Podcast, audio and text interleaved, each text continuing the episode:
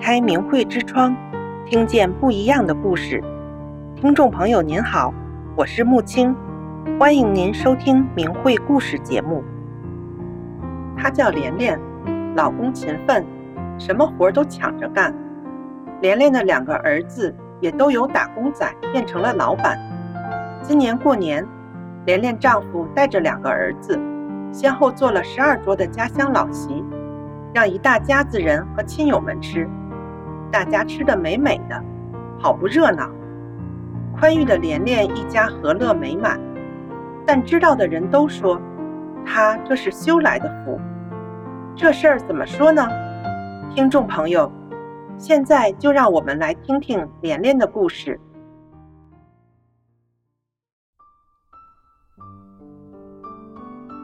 莲莲出生在农村。是河北人，他没上过学，百病缠身，家里又穷，没钱治病，所以莲莲到底得什么病，连查都没查过，她就这么挨着。莲莲的公公半身不遂，而丈夫又整天阴着个脸，靠养羊赚点钱，供两儿一女读书。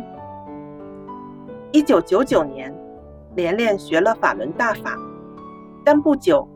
中共就开始了对法轮功的迫害，因为莲莲依然说练，相关部门对她的各种骚扰就是一波未平，一波又起。第二年，也就是二零零零年，莲莲家更是出了一件大事。莲莲的丈夫跟村里一个有夫之妇，俩人抛家弃子，私奔去了。莲莲丈夫走时，还向亲友借了钱，向银行贷了款，总共好几万元。莲莲丈夫一走，这些债主全上门找莲莲了。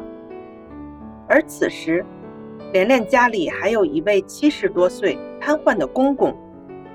公公有双儿双女，但其他三个儿女只是偶尔来看一眼就走，谁也不接不管。现在。连他的大儿子也抛下这个瘫痪父亲走了。听众朋友，如果我们处在莲莲这样的处境中，会是什么样的心情？我们又会怎么做呢？据莲莲自己说，她以前是个大豹子脾气，爱争理，得理更是不饶人。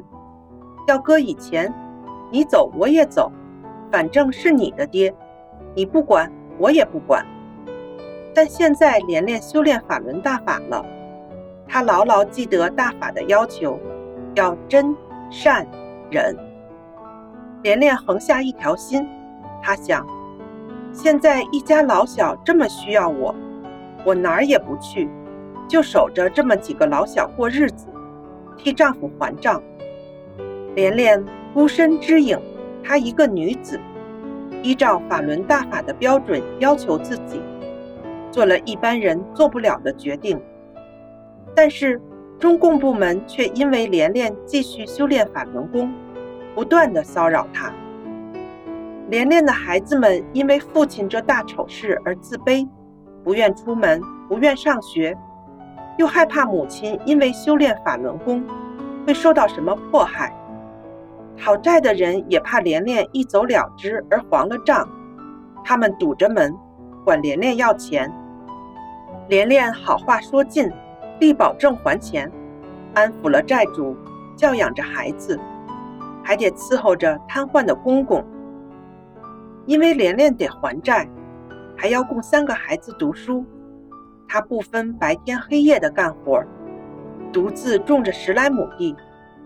但即便如此，莲莲还曾因丈夫贷的款到期还不上，差点让人下传票给带走了。幸好有人出面作保，才暂且了事。在莲莲独立的支撑下，总算让这个家还算是个家。莲莲家是个老屋，地基低洼，院里存水，水往屋里流。于是莲莲不得不去拉土，她一个人独立把院子垫高了一尺多。村上的人看见莲莲这样，都说。莲莲是疯了还是傻了？怎么这么能干？铁人不成？连连说他不是铁人，他是一位大法修炼人。有一次，连连被邻居家的狗咬了，连连一截手指头的一半，连带整个指甲被咬掉吃了。邻居吓坏了，要送连连去医院。连连跟邻居说：“我是修大法的，没事儿。”说完，连连就回家了，根本没拿这当回事，该干什么就干什么。不久，连连手指头连骨头带肉带指甲都长出来了，后来全长好了，连个疤也没有。连连知道这个奇迹是大法赐福，就像他修炼后百病全无了，浑身有使不完的劲儿一样。那些年，连连种地，他地里上粪施肥的比别人少，可收成却比别人多。连连心里知道，这些都是因为他修大法的缘故。但是，那时中共对大法弟子的迫害却在升级。有一次，派出所的人又来找连连，连连的孩子们怕母亲说练被带走，就跟派出所的人说。我妈不练了，把来的人给支走了。事后，连连越想越不对劲儿，这么好的功法，怎么能说不练呢？连连放下手中的活儿，来到派出所，等了一上午，终于见到了管事员警。当连连说到“练”字的时候，管事员警暴怒：“练吧，先到南墙那儿站着去，等着送走吧。”连连站了一下午，天快黑的时候，管事员警不凶了。他对连连说：“还不回家伺候你摊爹去？”事后得知，因为连连说依然要练法轮功，派出所就想把连连送劳教。但是派出所跟村干部一说后，村官急了，就跟派出所说：“这个人可千万别动他，没有他。”一家老小谁管？这个家就散了。听众朋友，面对丈夫抛家弃子，还留下巨债，连连如果也一走了之，孩子们的成长铁定会出问题。孩子们日后说不定就走上歪路了。而选择留下来的连连，在她日夜不分干活还债的日子里。如果连连为了瘫痪公公的奉养问题，而跟小叔与两位姑子较真的话，这个家指不定还会有多大的折腾，结果会如何，没人能知道。但是连连都没有这样做，她一个女人，就这样坚忍地承担起了一切，因为她修炼真善忍，所以连连自己说。这个家没有散，不是因为他，而是因为大法。公公在连连家养老送终后，连连又腾出时间去村里的厂子打工挣钱。几年时间，连连把所有的债全还清了。而连连的儿子在连连的教养中，不仅没有学坏，两个儿子由打工仔都变成了老板。至于连连的丈夫，他在外面游荡了五六年，后来养不起情妇了，私奔的两个人也灰头土脸的回村里了。丈夫回家后，连连没跟他诉苦，也没跟他连打带闹，更没找他的情妇理论。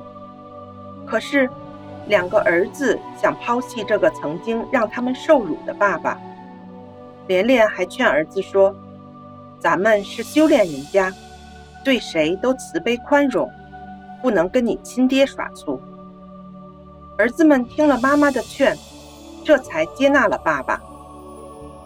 连连的丈夫看到连连做的一切，他感动了，改变了，对家人充满歉意。后来他什么活都抢着干，踏踏实实的在家过日子了。连莲的丈夫对大法也充满了敬意，于是，连莲家由一个让村里人都瞧不起的贫穷户，变成了令人夸赞的好人家。有人羡慕地说：“人家是修来的福啊！”